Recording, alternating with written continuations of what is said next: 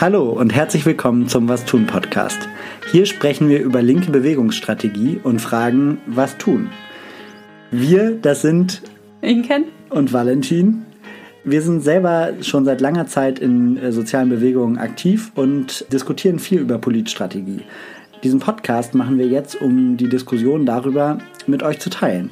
Bald steht ja nun die Bundestagswahl an und damit stellt sich auch für Bewegungen wieder die Frage nach Parteien. So ein bisschen unabhängig davon, äh, auch ob man jetzt Lust drauf hat oder nicht, kann man ja fast sagen, weil Oft ist es ja auch einfach ein sehr schwieriges Verhältnis und auch ein Verhältnis, was mit vielen Hoffnungen, aber auch vielen Enttäuschungen belastet ist irgendwie. Und es gibt aber auch dieses Jahr Menschen aus der Bewegung, die sich überlegt haben, den Schritt in Parteien zu gehen. Genau, und dahinter steht natürlich so ein bisschen die Idee, wir kommen jetzt gerade aus einem wahnsinnig starken Bewegungszyklus. Es gibt starke Bewegungen, egal ob das jetzt die Seebrücke ist, Fridays for Future, Unteilbar, aber auch Black Lives Matter. Und über die Wahlen gibt es natürlich dann jetzt die Möglichkeit, dass ein Stück weit Bewegung sich auch institutionalisieren kann im mhm. Parteien und im Parlament und dass Leute, die äh, ja wichtige Arbeit in, der, in den sozialen Bewegungen gemacht haben, jetzt dann auch direkten Einfluss auf Gesetzgebung ausüben wollen. Und da gibt es einerseits relativ viele Leute bei den Grünen, die mhm. auf unterschiedlichen Landeslisten kandidieren. Da wäre zum Beispiel wahrscheinlich die bekannteste Person Jakob Blasel von den Fridays for Future, aber auch Katrin Henneberger, ehemalige Sprecherin von Ende Gelände und Julian Palke aus der Seenotrettungsbewegung. Genau, aber es beschränkt sich natürlich auch nicht auf die Grünen, sondern auch in anderen Parteien sind Bewegungsleute auf den Listen. Zum Beispiel bei der Linkspartei ist Nina Treu auf der Liste oder Clara Bünger. Genau, also manche sind bei den Grünen, manche sind ähm, bei den Linken auf der Liste. Tatsächlich kann man da ja auch in den Parteien irgendwie im Moment verschiedene Sachen erreichen. Also bei den Grünen zum Beispiel ist das ja so, dass die jetzt einfach in Regierungsverantwortung gehen, wenn man da so, glaube ich, das Kalkül von vielen Leuten wenn man da jetzt sozusagen in die Partei geht und Positionen mitbestimmt, dass man dann vielleicht sogar sozusagen Regierungspositionen mitbestimmen kann, also richtig konkrete Veränderungen in Policy, also in der konkreten Politik ähm, erreichen kann. Und gleichzeitig gibt es natürlich genau die andere Logik zu sagen, nein, als Bewegung ergibt es viel mehr Sinn, in die Oppositionspartei mhm. zu gehen. Die ist viel näher noch dran an der Bewegungslogik. Man bekommt trotzdem viele wichtige Informationen, zum Beispiel in Untersuchungsausschüssen oder in anderen Ausschüssen und kann sozusagen noch stärker auch Korrektiv- und Kontroll Gremium sein, selbst wenn man sozusagen aus, einer, aus der Bewegung dann sich entscheidet, äh, Teil einer Partei zu werden. Mhm. Das heißt, vielleicht nochmal zusammengefasst, was bringen eigentlich diese Bewegungskandidaturen? Das können ganz unterschiedliche Sachen sein. Wenn die Perspektive ist, Regierungsbeteiligung, dann ist es, wie du gesagt hast, Inken, konkrete Gesetze mitbestimmen. Zumindest der Versuch.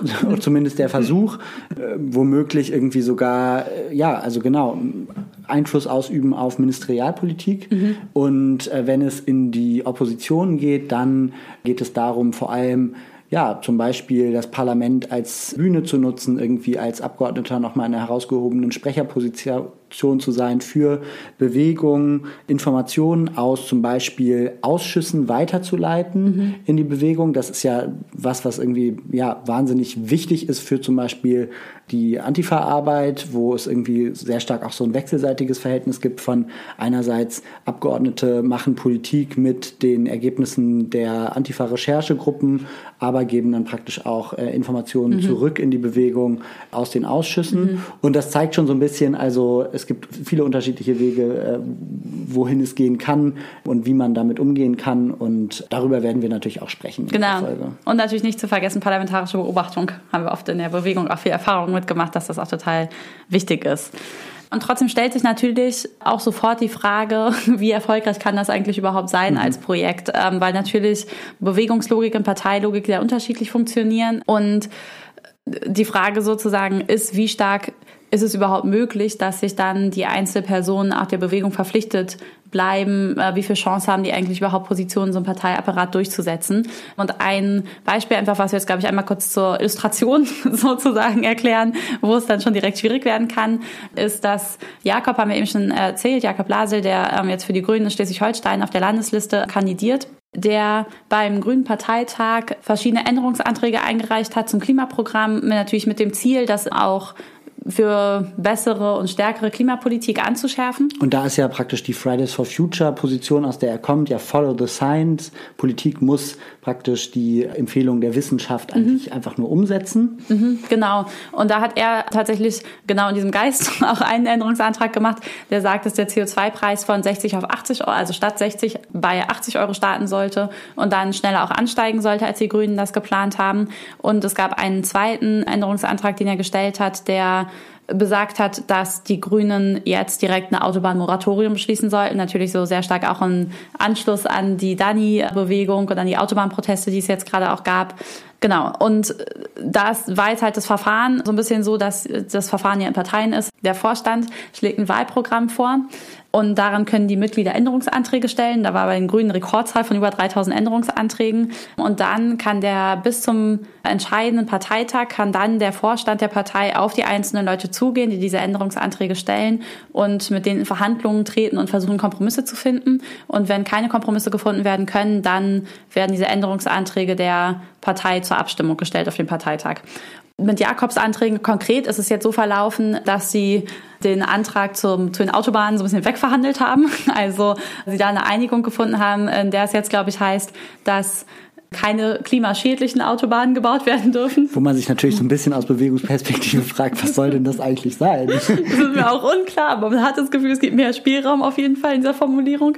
Und der zweite Änderungsantrag zum CO2-Preis, der wurde halt zur Abstimmung gestellt. Mhm. Und da hat tatsächlich dann Robert Habeck sogar äh, höchstpersönlich die Gegenrede gehalten und de facto gesagt, man kann den Leuten nicht zu viel zumuten. Und der wurde dann halt auch abgelehnt von den, von den Delegierten, also von der Parteibasis. Interessant war dann halt irgendwie in der Nachkommunikation, dass äh, es ein Spiegelinterview mit Jakob dazu gibt, in dem er das irgendwie sehr verteidigt als Kompromiss. Und da fragt man sich dann natürlich, ist das jetzt schon der Zeitpunkt, wo die Parteilogik greift und Leute aus der Bewegung letztendlich dann einfach zu, nur, zu mehr oder weniger gewöhnlichen Abgeordneten mhm. oder Parteimitgliedern werden, die einfach praktisch versuchen, ihre Partei nach außen zu verteidigen? Mhm. Oder können wir wirklich noch hoffen, dass die äh, Bewegungskandidaturen da Parteipolitik einerseits vitalisieren, mhm. aber auch äh, letztendlich so, ja, dazu führen, dass die Sachen, die wir jetzt die letzten Jahre auf den Straßen gefordert haben, dann auch Politik werden? Weil ich meine, warum ich Bewegungskandidaturen auch interessant finde als politische Strategie, ist, es waren einfach 1,4 Millionen Leute auf der Straße bei dem größten Klimastreik und die Politik hat sich nicht wirklich geändert. Da fragt man sich, wie viele Leute wollen wir noch auf die Straßen bringen, bis das ja. da ankommt und ja. so. Und da ist ja praktisch die Idee, wenn da jetzt aber andere Leute sitzen, dann können wir unsere Position in diesen Gesetzgebungsprozessen mhm. repräsentieren. Und da ist irgendwie, ja, da ist jetzt so ein bisschen diese erste Frage von, funktioniert es? Funktioniert Geht der Plan auf? Und das ist ja auch wieder eine Frage, die sich, die es schon ganz lange gibt eigentlich. Ne? Also kann sozusagen der Weg durch die Institution, der das mhm. ja auf eine Art und Weise ist, funktionieren? Oder geht es nur über Druck und wie ja auch viele Leute aus Bewegungen sagen, ist eigentlich egal, wer da regiert. Genau, und das ist praktisch nur die Gegenmacht, die aufgebaut werden muss auf der Straße und in den Betrieben mhm. und so weiter. Genau, und wir haben ja in der letzten Folge, für die, die vielleicht ja den Was tun Podcast regelmäßiger hören, schon einmal über dieses Thema gesprochen. Da ging es vor allem um so eine sehr aktivistische Sicht auf Parteien und Litza Pflaum von der Seebrücke hat darüber gesprochen, warum sie denkt, dass Bewegungskandidaturen wichtig sind. In dieser Folge führen wir das Gespräch jetzt fort, auf gewisse Art und Weise mit Albrecht von Lucke. Albrecht ist Redakteur bei den Blättern für deutsche und internationale Politik und ich glaube, wir finden beide ein extrem schlauer Parteienanalyst. Mhm, genau. Das bedeutet praktisch nach diesem Blick aus der Bewegung auf Parteien versuchen wir jetzt in dem Gespräch mit Albrecht den Blick zurückzuwerfen mhm. und eher aus so einer Parteilogik auf Bewegungen und auf Bewegungskandidaturen zu schauen und genau mit der Idee dahinter, dass, wenn ihr vielleicht beide Folgen hört, dass ihr euch dann einfach ein, selber ein Bild machen könnt, wo ihr selber euch da verortet und wie ihr das für euch so bewertet. So ist es. Genau. Dann wünschen wir euch viel Spaß mit der Folge. Ja, viel Spaß beim Zuhören.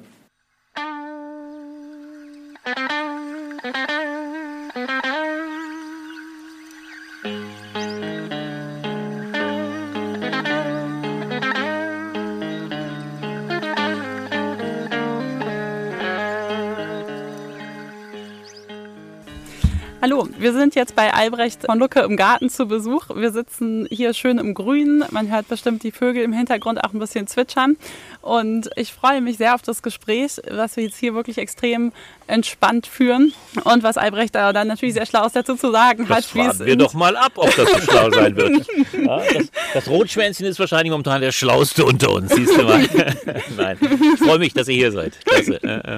Schön. Dann fangen wir doch direkt ähm, damit an. Und zwar so ein bisschen der übergreifenden Frage. Wenn jetzt Menschen aus sozialen Bewegungen in die Parteien gehen, Würdest du denn insgesamt sagen, es gibt eine Chance dafür, dass sie auch Parteilogiken verändern oder dass sie auch progressive Politik in den Parteien umsetzen können? Oder ist es eigentlich von Anfang an ein Kampf gegen Windmühlen? Nein, das würde ich auf keinen Fall so sehen. Ich würde sogar so weit gehen zu fragen, wer macht die progressive Politik? Das ist ja schon mal die nächste oder die erste Fragestellung für euch. Ist progressiv quasi mit Bewegung gleichgesetzt? Das muss man sich ja, darüber muss man sich ja unterhalten. Da muss man ja mhm. auch weitlich streiten. Es ist natürlich ein Grundproblem, Bewegungen und Parteien gehorchen völlig unterschiedlichen Logiken. Das ist das erste entscheidende Phänomen. Das heißt, jeder, und das hat man ja gerade jüngst schon, wir kommen ja näher darauf zu sprechen, auf dem Grünen Parteitag gemerkt und man merkt es auch im Folgenden. Für alle die sind ja viele, die aus Bewegung jetzt auf die Listen der Grünen geraten sind, es wird sich für sie ganz schnell die Loyalitätsfrage stellen. Mhm. Das ist eine ganz entscheidende Frage. Bist du loyal zu deiner eigenen Partei oder bist du loyal der Bewegung gegenüber? Mhm. Und da kommt es in gewisser Weise zum Schwur. Und ich würde aber trotzdem sagen, dass es grundsätzlich möglich ist, Parteien sehr zu bewegen, im wahrsten Sinne, also auch aus der Bewegungsrichtung. Man muss allerdings einen großen Unterschied machen, das fällt in einer Oppositionspartei weitaus leichter als in einer Partei, die in Regierungsverantwortung drängt. Und das ist natürlich gegenwärtig mit eins der Hauptprobleme derer, die in die Grünen hm. gehen und dort versuchen, Bewegung in den Parteien zu machen. Darüber werden wir ja auch reden. Du hast es gerade schon angesprochen, es stellt sich schnell die Loyalitätsfrage. Wenn es um die Bewegungskandidaturen geht, dann spricht man ja aktuell auch in erster Linie über die Grünen, einfach weil da viele Menschen aus der Bewegung jetzt auf den Listen kandidieren. Und andererseits natürlich auch bei, also wenn, wenn man sich überlegt, dass Partei die richtige Strategie ist, es nur bei, der, bei den Grünen jetzt eine klare Machtperspektive gibt im progressiven Parteienspektrum. Und es bei dem Parteitag der Grünen, auf dem auch das Programm verabschiedet wurde, konnte man jetzt beobachten, wie schon sehr früh im Wahlkampf es ja, große Vorbehalte gab, tatsächlich als aus einer Bewegungsperspektive auch in die Kritik zu gehen gegenüber der eigenen Partei. Mhm. Ähm, da gab es jetzt zum Beispiel das Beispiel mit Jakob Lasel. Und da ist natürlich irgendwie immer so ein bisschen das Spannungsfeld. Einerseits wären die Grünen nicht so stark in den Umfragen, dann würde Bewegung jetzt nicht über die Grünen diskutieren. Das wäre dann einfach nicht so relevant. Jetzt sind sie stark und wir, ähm, wir diskutieren deswegen über die Grünen, nehmen sie stark auch als Adressat wahr. Gleichzeitig ist jetzt das Problem, dass wir sie jetzt nicht kritisch angehen, um den Erfolg nicht zu vermasseln. Und da wäre jetzt die Frage, greift jetzt eigentlich schon so eine Art Selbstzensur der Bewegungskandidatin? Wir wissen alle, wo die Grünen gegenwärtig stehen, nämlich keineswegs ohne Gegenwind und unangefochten, sondern im Gegenteil, sie sind in den Parteitag gegangen mit einer hoch angeschlagenen Spitzenkandidatin und die große Gefahr aus Parteisicht, die Parteilogik musste daran bestehen, die Anträge der Parteiführung weitgehend geschlossen durchzubringen. So ist die Logik auch in den medialen Zusammenhängen, um nicht die Partei noch stärker angeschlagen sein zu lassen und auch damit nicht die Parteivorsitzende und Spitzenkandidatin. Das heißt, äh, Jakob hat ja hier in dem Fall erstmal loyal zur Bewegung seinen Antrag gestellt. Er hat mhm. es versucht zu vertreten und hat dann, und jetzt wird es ganz entscheidend, er hat sich natürlich, und das macht den echten das Parteimitglied aus, er hat sich dann natürlich der Mehrheitsentscheidung der Partei zu beugen. Das ist das Prinzip einer Partei, die natürlich letztlich dann auch dem Parteiwillen, wo sich jeder noch nicht Mandatsträger, aber er strebt ja obendrein auch ein Mandat an, aber unabhängig davon, ist natürlich dann so etwas wie die Notwendigkeit vorhanden, sich dem, ich nenne es nicht unterwerfen, aber sich den Willen zu eigen zu machen. Und jetzt wird es eben ganz spannend. Es sind also von daher zwei unterschiedliche Logiken. Das Prinzip der Bewegungslogik kann immer maximal sein. Ich will es an einem Beispiel deutlich mhm. machen. Wenn der Slogan von Fridays for Future lautet Follow the Science, ja, dann wird das immer natürlich ich will es gar nicht maximal nennen, aber die vielleicht, nennen wir es mal so, so wird es ja auch von der Bewegung kommuniziert, dann wird es die stimmige, die, die wissenschaftlich stimmige Logik vom Pariser Abkommen äh, abgeleiteten CO2-Minderungsforderung sein. Das ist, die, mhm. das ist die Position, die eine, die eine Bewegung in Reinkultur vertreten kann. Die Parteilogik ist eine andere. In der Logik gerade der Grünen, die auf Machterwerb abziehen, und das hat den ganzen Parteitag ja geprägt. Das waren die Interventionen von Robert Habeck, die ja den letztlichen Ausschlag gegeben, die immer dahin gingen, wir können die Bevölkerung nicht völlig überfordern. Wir haben es in Sachsen-Anhalt erlebt. Wir müssen einen Weg einschlagen, der es möglich macht, mitzugehen.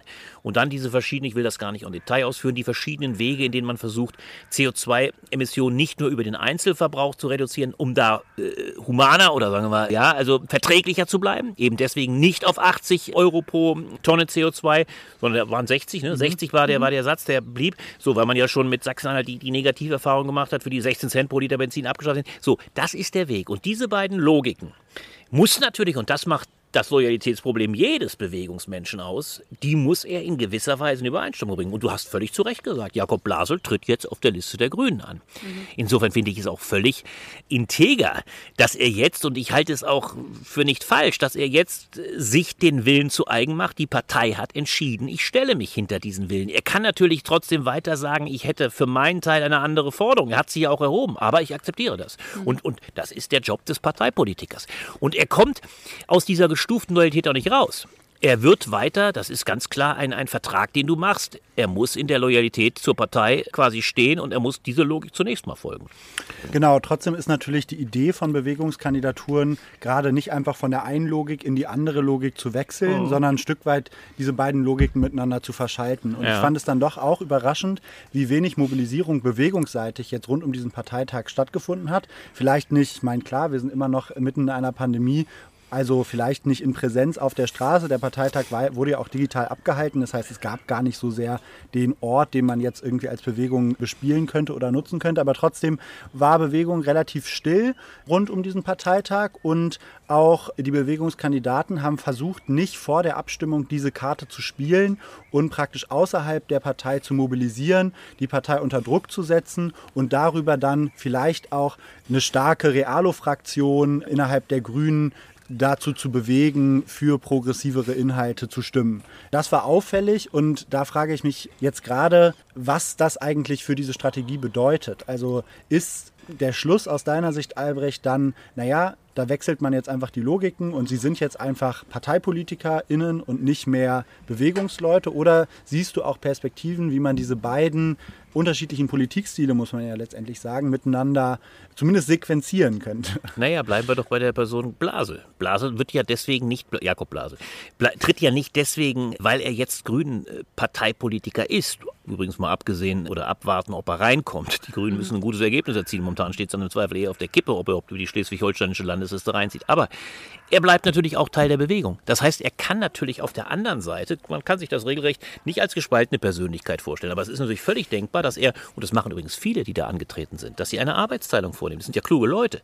Die wissen natürlich genau, als, als Bewegungskandidaten, die trotzdem in die Parteipolitik gehen, dass sie, und da wird es interessant, das progressiv progressiv, also ich meine auch jetzt, ich nehme es mal pragmatisch beleuchtet, auch erfolgsmaximierend, denn Parteipolitiken müssen auch erfolgsmaximierend sein. Das progressiv im Sinne des Machterwerbs nicht darin besteht, maximalistische Forderungen zu erheben. Werden die Grünen maximalistische Forderungen erheben, werden sie sofort aus der Kurve getragen. Das heißt, die Logik, dass selbst ein Bewegungsmensch, der weiß, mit deinem Argument progressiv ist vielleicht eine weitergehende Forderung, weiß aber trotzdem ganz genau, ich kann im Rahmen der grünen Forderung wieder was anderes formulieren und muss es auch so formulieren. Das ist eine Klugheit der Bewegung, meinem Eindruck nach, auch eine Klugheit der Leute, die, die auftreten, dass sie sich auch ein Stück weit verinnerlichen, wir haben im Rahmen der Parteipolitik gewisse Grenzen dessen, was wir umsetzen können. Also, du musst progressiv natürlich, meine ich, im Rahmen von Parteipolitik auch immer mit der Kunst des Machbaren des Möglichen in Übereinstimmung bringen. Es kann dich eine Maximalforderung denkt doch an die Geschichte der Grünen. Da gibt es ja nun, die Beispiele sind, sind Legion. Ja, 5 äh, D-Mark für den Liter Benzin. Ja, Veggie Day, was weiß ich alles. Äh, das heißt natürlich nicht, dass man in vorauseilendem Gehorsam gar nichts mehr fordern muss. Aber man muss ungemein aufpassen. Und das wissen ja eure Leute oder sagen wir so, die Bewegungsleute wissen das ja. Die sind ja klug. Die wissen auf mhm. der einen Seite auch, dass sie natürlich auch gehalten sind, den Erfolg der Grünen nicht durch Maximalforderungen zu gefährden und können trotzdem auf der anderen Seite in Bewegungszusammenhängen wieder ganz anders argumentieren. Was ich nicht als verlogen begreife, sondern man sind ja man, jeder von uns ist, ist mehr, mehr Person in einer, also ja, hat, hat mehrere Akteure in einer Person. Ja, und kann auch in, in vielseitiger Weise in der einen, auf der einen Ebene so argumentieren und unter parteipolitischen Voraussetzungen in anderer Weise. Das halte ich nicht für falsch. Ja, das stimmt sozusagen. Und gleichzeitig bin ich über den Moment, merke ich, ein bisschen überrascht, weil alle diese Leute sind ja sozusagen auf Listen gewählt. Also du hast gerade selber schon gesagt, Jakob Lasel ist auf der, der schleswig-holsteinischen Landesliste, andere Leute sind auf der niedersächsischen Landesliste. Die haben jetzt erstmal ihre Listennominierung ja sicher und damit mehr oder weniger sicheren Platz. Und sie hätten ja jetzt auch den Parteitag nutzen können für sozusagen eine linke Anschärfung der Politik. Und es mag natürlich sein, dass die, der Moment jetzt wirklich schlecht war. Also sozusagen, das ist das entscheidende Wort. Das, so, das ist doch das, genau der Punkt. Ja. Du musst dich doch fragen, so, so her und gut, das Ziel ist einer linken progressiven, nenn es mal, ich will radikal im positiven Sinne begreifen, ja, an die Wurzel gehen, so begreifen wir es. Das meine ich jetzt sehr positiv. Eine, ja. eine, einer grundsätzlicheren weiteren, die wir beide oder alle drei hier teilen, dass wir mehr an, an Klimaschutz brauchen. Es kann trotzdem ins Gegenteil umschlagen, wenn es in der Parteilogik einen Wahlerfolg verhindert. Und von daher ist die, die zurückhaltende mhm. Position nicht notwendigerweise regressiv. Es kann also paradoxerweise progressiv das sein, was nicht in die, in die Maximalforderung geht. Und dieses Abwägungsphänomen wirst du bei einer Partei wie bei den Grünen sehr viel schneller finden. Es gibt aber natürlich logischerweise in Bälde, das wird übrigens mit einem, wenn die Grünen tatsächlich koalitionsbeteiligt sein, sein sollten, wird die Maximalforderung natürlich sich andere Wege suchen.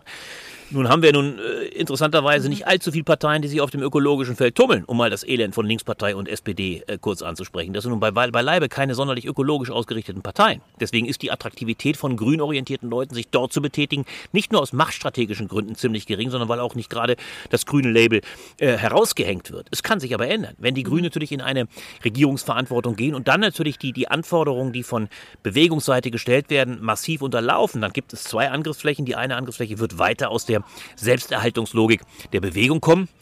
Luisa Neubauer, die kluge Frau, hat längst begriffen, dass sie im aller, und das ist mich auch um es ein bisschen spitz zu machen oder scharf zu machen, längst begriffen, dass die eleganteste Position ist, Be Bewegungsposition zu bleiben. Mhm. Damit machst du dir die Hände nicht schmutzig. Das ist klassischerweise die weit, weit angenehmere Position. Da kannst du immer maximale Forderungen geben, du wirst aber nicht in die Versuchung kommen, sie in die Tat umzusetzen und bist, jetzt mal ganz böse, ich mache das jetzt nicht, will es nicht personalisieren, aber du kannst ein bisschen mit dem Heiligenschein durch die Welt gehen. Das ist eine, das ist eine sakrosankte Position. Das ist übrigens auch die unangenehme Situation, die manchmal eben von der Linkspartei als Fundamentalopposition ja, praktiziert wird. Die wesentlich schwierige, und deswegen habe ich da erstmal einen gewissen Respekt davor. Schwierige Position ist wirklich in Parteien zu gehen mit dem Anspruch, es umzusetzen.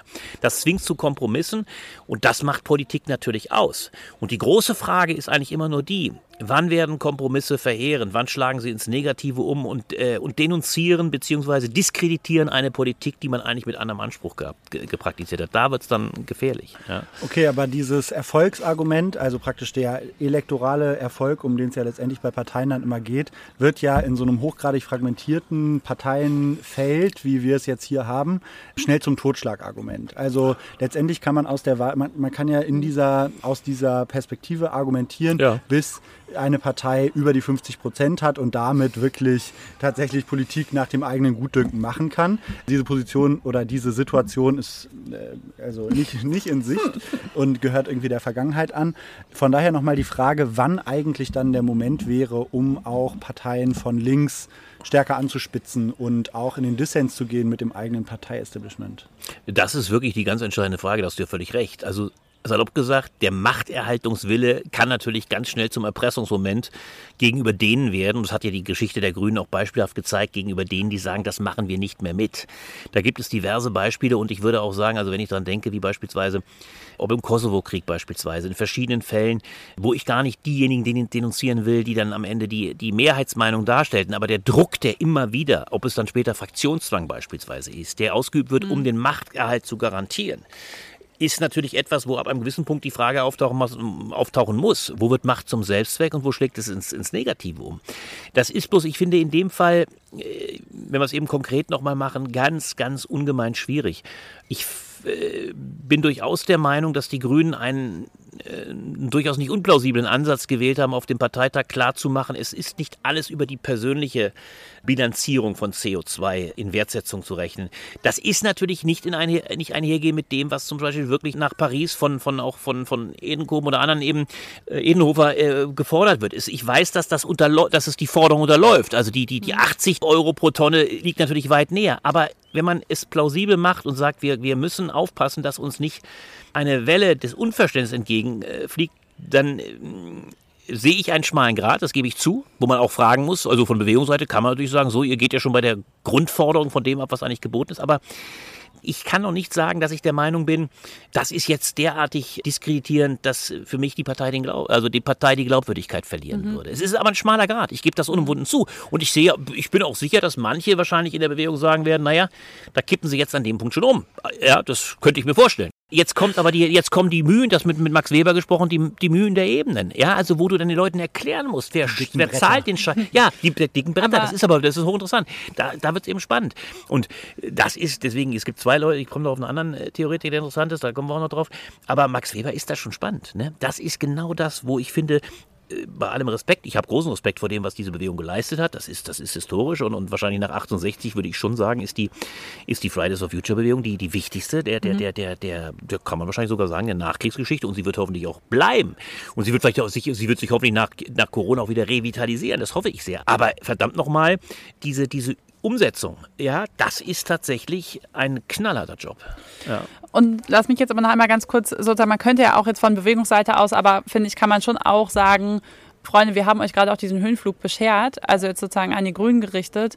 Und es muss auch ein bisschen Payback in Positionen geben. Und das sozusagen, finde ich, im Moment ist ja auch die Seite, also wenn man diese Offenheit möchte zur Bewegung hin, dann finde ich, ist es schon auch Aufgabe von der Partei, in gewisser Weise bestimmte Positionen zurückzuliefern und das auch möglich zu machen, dass es da eine, dass es halt diese übergreifende Bewegung gibt, die dann vielleicht auch einige linke Leute in der Partei einschließt. Und das finde ich im Moment schon eher sozusagen meinem Gefühl nach bin ich überrascht und fast ein bisschen erschreckend, dass ich das Gefühl habe, diese Debatten führt die Grüne Partei gar nicht so richtig aus Angst davor, halt am Ende nicht mehr genug Prozente abzuräumen. Nee, aber das ist doch äh, auch wieder hochinteressant. Das ist aber auch eine, ein Interesse, was die Bewegung auch haben muss. Also ich will damit sagen, es ist die, die Gemeinsamkeit oder das, was, nennt es nicht Kooperation, aber doch zumindest ja, Synergie oder was auch immer ein, ein, ein Zusammenspiel ausmacht. Sie, die, auch die Bewegung kann kein Interesse daran, dass die Grünen durch die durch nach unten durchmarsch, durchrauschen. Also will sagen, das ist ja das Drama. Ich hab, wir haben es vorhin ja auch also vor diesem musste das auch kurz Vorgespräche führen, natürlich wichtige Vorgespräche. Da haben wir schon kurz darüber kurz mal das, das Elend der Grünen besprochen. Aber das ist ja die Tragik. Ich sag's mal auch an dem Punkt. Wenn wenn wenn das Elend mit den Grünen und dem Abschluss von Annalena Baerbock dazu führt, dass das, was die Bewegung aufgebaut wird, eben nicht zu einer Umsetzung in Mehrheitsfragen kommt, ich will damit gar nicht von der mhm. Kanzlerschaft reden, aber zumindest ein starkes Ergebnis mhm. nicht für die Grünen rauskommt, dann haben alle verloren.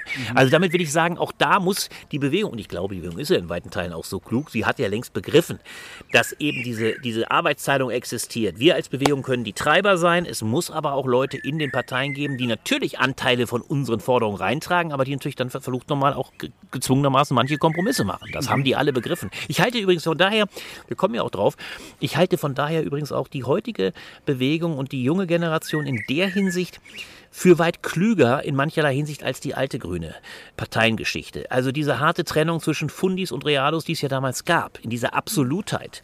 Die einen, die damit apodiktisch sagten, ja, müsst ihr euch erinnern, das war die Antiparteienpartei. Es war bewusst eine Partei, die mit den anderen Parteien ja gar nichts zu tun haben wollte. Übrigens ja auch der Grund, warum die Grünen immer noch nicht von Parteitag sprechen, sondern von Bundesdelegierten. Interessant, das habe ich mir, da hast du völlig recht, habe ich mir nie so richtig bewusst gemacht. Völlig richtig, völlig richtig. Ja, ja, genau, das ist spannend. Und, und das ist das Erbe. Und, äh, aber dieser Zug, der dann bei den Grünen sukzessive überwunden wurde, übrigens interessanterweise, das ist, finde ich, hochspannend, auch bei der Frage ganz zentral überwunden wurde, bei der Frage, wer sich durchgesetzt hat. Ne? Mhm. Also, wenn man dran denkt, ihr wisst ja, wer die bekannteste Figur, hat sogar Herr Kretschmann mit immer mit großer Ehrfurcht äh, wieder gesagt, natürlich der Grüne in der Anfangszeit war, das war die Inkarnation der Bewegungsgrünen, das war Petra Kelly. Und ich will mal eine Parallele schlagen. Petra Kelly, die im Bundestag dann völlig unterging, weil sie weder die Härte im Zweifel auch in der Auseinandersetzung hatte, aber auch keine Kompromisswilligkeit, rigoros war. Natürlich aber auch dann von den Netzwerkern der, der, der, der, der, Fischers und Chilis, die ganz andere Seilschaften bilden konnten, total an die Wand gespielt. Aber wenn man eine Parallele herstellt, habe ich häufiger daran gedacht, als Luisa Neubauer häufiger gefragt wurde, gehen Sie in die, gehen Sie in die Partei.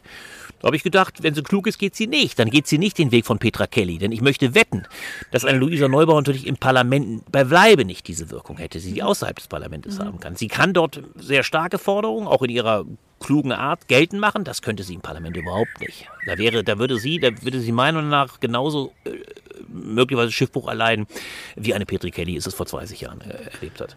Wir sprechen ja jetzt die ganze Zeit schon über Bewegungskandidaturen im Kontext von Regierungsbeteiligung. Mhm. Und du hast jetzt gerade schon die Geschichte der Grünen angesprochen, Albrecht. Mhm. Äh, da ist ja auch tatsächlich ein sehr kontroverses Thema eben diese Re Regierungsbeteiligung gewesen. Ja. Ja. Und man könnte ja jetzt sagen, also darüber wurde sich wahnsinnig gestritten, die Partei hätte sich darüber fast zerlegt. Dann gab es viele Parteiaustritte. Schließlich sind die Grünen dann im Kabinett Schröder mit an die Regierung gegangen. Aber man könnte jetzt sagen, vielleicht heißt es an dieser Stelle aus der Geschichte lernen, eher den Weg in die Oppositionspartei wählen aus der Bewegung, um da nicht diesem Zwang unterworfen zu sein, ständig auf die Prozente zu schielen, ständig zu schauen, wann, wie, wie sehr muss ich praktisch meine, meine Position abschleifen, damit sie mehrheitsfähig werden, sondern eher tatsächlich Parlament, wie es bei den frühen Grünen eben auch die Idee war, Parlament vor allem als Bühne zu nutzen für Bewegungsforderungen. Naja, dann hast du ja zunächst mal trotzdem akzeptiert, dass du ins Parlament gehst. Das ist ja der erste Schritt. Du bist natürlich, du kannst mehrere äh, Schritte unterscheiden. Der erste Schritt ist die Frage überhaupt, gehst du in eine Partei? Das musst du in der Bewegung nicht zwangsläufigerweise machen. Bei den Grünen würde ich nach wie vor sagen, war es eine ungeheure Erfolgsgeschichte, auch in Sachen der Bewegung, weil sie natürlich ein ganz anderes Thema im Parlament verankert haben. Die Tatsache, dass wir ökologische Politik überhaupt parlamentisch vertreten haben, parlamentarisch, das ist die große Erfolgsgeschichte und Leistung der Grünen. Das gab es nicht. Sie haben eine Lücke im Parteiensystem erkannt, dramatischerweise übrigens wie die AfD 30 Jahre später. Das ist leider die zweite Partei, der es genauso gelungen ist. Erstmal über die Eurofrage und dann leider über den ja, man könnte wahrscheinlich sagen, über den völkischen Nationalismus, der seit der Fluchtkrise die Partei äh, über Wasser hält und massiv über Wasser hält. Aber die Grünen waren die erste, muss man ja auch sehen, die erste gelungene Nachgründung mit einer eigenen Agenda. Das ist schon eine historische Leistung und deswegen würde ich sagen, das muss man erstmal feststellen, ist ein großer Schritt. Jetzt geht man weiter und fragt sich, naja, gut, und das ist, dann ist man sehr schnell an der Frage der Eigenlogiken auch von Parteien. Kann man es überhaupt durchhalten? Das ist ja eine ganz spannende Frage. Kann man es sinnvollerweise durchhalten? Dass man, und das war ja ursprünglich auch mal die Logik der Grünen, dass man im Sinne von Stand- und Spielbein, so war die Anfangsstrategie, wir haben das Standbein-Parlament, aber unser Spielbein, was ja, äh, nee, falsch, entschuldige, Standbein ist die Bewegung, so war genau der Gedanke. Wir stehen mit, mit, den größeren, mit dem größeren Fußabdruck stehen wir in der Bewegung und das Spielbein ist das Parlament. Die Bühne eigentlich dafür, genau wie du es, äh, Valentin, gesagt hast, die, die Bühne, um uns dort zu präsentieren und eigentlich, naja, ich weiß nicht, ob nicht im Endeffekt, äh, nun kann man das sehr an Personen festmachen. Ne? Joschka Fischer ist eine Windeseile der, der, der übrigens wie ein Link, der ist wie, nicht wie die Jungfrau zu dem grünen Kind gekommen, sondern aber er war beileibe kein Grüner, muss man klar zu sagen. Ja. ja. war überhaupt kein Grüner. Der, der hat plötzlich festgestellt, als alter linker Mensch, ich bin im, im, im, im Frankfurter Straßenkampf so abgehängt, die marschieren ja alle plötzlich nach Gorleben, die gehen nach Wackersdorf, da hänge ich mich doch mal ran. Und sein Freund Danny war noch viel schneller, der hat das genauso gemacht und dann waren sie plötzlich grün. So, aber er war eben so brillant in seiner Rhetorik, dass er schon fünf Jahre später Umweltminister war. Das ging bei Fischer ja rasend schnell. Der wurde eine, fünf Jahre später, dann ist er bekanntlich dann mit Holger Börner aneinander geraten, dann flog die erste Koalition in Hessen sofort wieder auseinander. Aber ich will nur sagen, jetzt ist die große Frage, liegt das an der Eigenlogik Joschka Fischers als eines Machtmenschen sondergleichen oder liegt es an der Logik von Parteien, dass sie sehr schnell, wenn es eine Umsetzungsmaxime gibt oder eine Umsetzungsmöglichkeit, ihren Gestaltungsanspruch, der ihnen ja mitgegeben wird. Es ist ja mit der Mandatierung geht ab einer gewissen Größe auch der Wunsch der Wählerschaft einher, dass das irgendwann mal zu Politik gerinnt. Ja, also das ist, glaube ich, nicht ganz falsch. Es sei denn, du sagst von vornherein, nee, das kann man natürlich machen. Wir sind reine Protestpartei. Aber das war eben irgendwann bei den Grünen nicht mehr der Fall. Und heute ist es schon gar nicht mehr der Fall. Wenn heute, stellt euch doch mal vor, wenn heute die Grüne Partei bei 20 Prozent sagen würde, so, schön, dass uns 20 Prozent die Wählerstimmen gegeben haben, jetzt verabschieden wir uns. Wir gehen jetzt in die Opposition. Naja, mit Verlaub, das ist, das ist eine merkwürdige Position. Und insofern, äh, um jetzt nochmal das schönste, äh, neueste Wort von, habe ich gerade gelernt aus dem jüngsten neuen Buch von Annalena Baerbock. Das habe ich mitgenommen. Ich will nicht sagen, dass ich großer Fan wäre. Bisher kann ich nicht sagen, dass es mich reinreißt. Und, äh, aber das eine Wort fand ich schön. Sie spricht von sich als Institutionalistin. Insti so.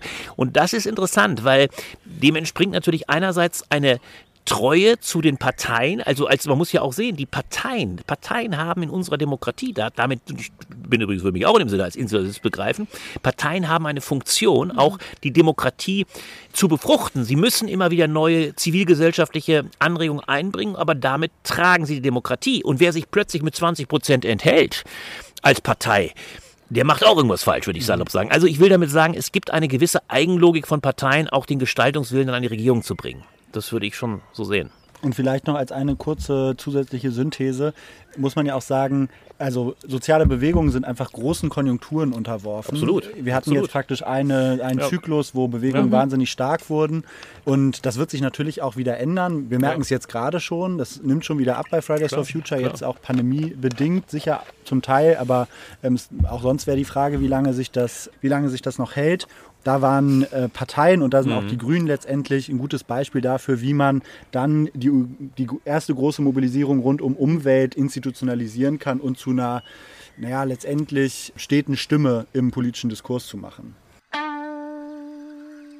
Hallo, sorry für die kurze Unterbrechung. Du hörst den Was tun Podcast. Und wenn dir gefällt, was du hörst, dann abonnier doch jetzt den Podcast auf Spotify, Apple Podcasts oder wo du die Folge gerade anhörst. Wir freuen uns auch, wenn ihr uns eine Bewertung dalasst oder über jede Form von Feedback gerne auch auf unseren Kanälen auf Twitter oder Instagram per Direktnachricht. Und jetzt viel Spaß beim Weiterhören. Ich frage mich trotzdem, ich muss, wollte jetzt trotzdem noch einmal ganz kurz bei der Anfangsthese einhaken, ne, ob es nicht unter Umständen trotzdem klüger ist, in die Opposition zu gehen. Also ich glaube, ich gehe mit bei der ganzen Geschichte zum Regierungsanspruch, und dass es natürlich viele Leute gibt, die gerne gestalten wollen. Trotzdem finde ich, stellt sich ja die Frage, es gibt ja auch andere Ziele, aus denen man in Parteien geht, außer dem reinen Policy-Erfolg. Es geht ja vielen Leuten um die Diskursverschiebung, es geht vielleicht um sozusagen um Informationen in Ausschüssen oder um sozusagen Kontrolle auch der Regierung in, in Untersuchungsausschüssen zum Beispiel. Auf Landesebene ist das natürlich irgendwie nochmal stärker als auf der Bundesebene, aber auch dort. Und da frage ich mich nicht, ob in gewisser Weise nicht der Schritt von der Bewegung, die ja erstmal auch vor allem ein großes Korrektiv ist oder sozusagen erstmal oder erstmal sozusagen Bewegung wird vielleicht an allererster Stelle eine Agenda-Setting macht sozusagen natürlich und dann vielleicht in an zweiter Stelle so eine Art Kontrollinstanz für, für Politik, die gemacht wird. Ob nicht eigentlich der logischere Schritt wäre zu sagen, so ein bisschen so wie es jetzt auch ja in der, geschichtlich dann gelaufen wäre und jetzt vielleicht aber im Moment es dann eher sogar bei den Linken so wäre, zu sagen, man geht in eine Partei, wo man mehr von, äh, von sozusagen dieser Kontrollinstanz erstmal Klar, wahrnimmt. klar, das machen die Linken ja auch und deswegen ist das für mich immer leicht anstößig gewesen, wenn also ein Oskar, äh, äh, Oskar Lafontaine immer mit großer Werbe sagt, ja, ich sag's mir zugespitzt, aber so war es immer gemeint, ja, wir würden ja sofort koalieren.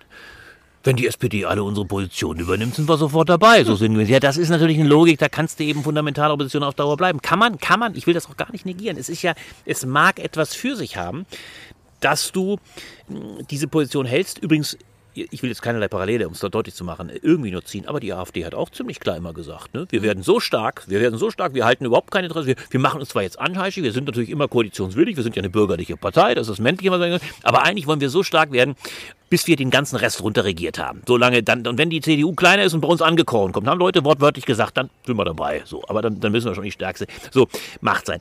Ja, man kann sagen, okay, damit hat man den Protest quasi institutionalisiert, absolut institutionalisiert, aber ich frage mich ein Stück weit, ob dann Bewegung nicht fast ehrlicher wäre, wenn sie sagen würde, okay, und so ist es ja bei Fridays momentan auch, wir bleiben dann auch draußen. Wir werden weiter stark sein, wir versuchen uns möglicherweise auch äh, zu institutionalisieren. Denkt an diese grandiose Bewegung Kempeck, kennt ihr ja, glaube ich, irgendwie auch.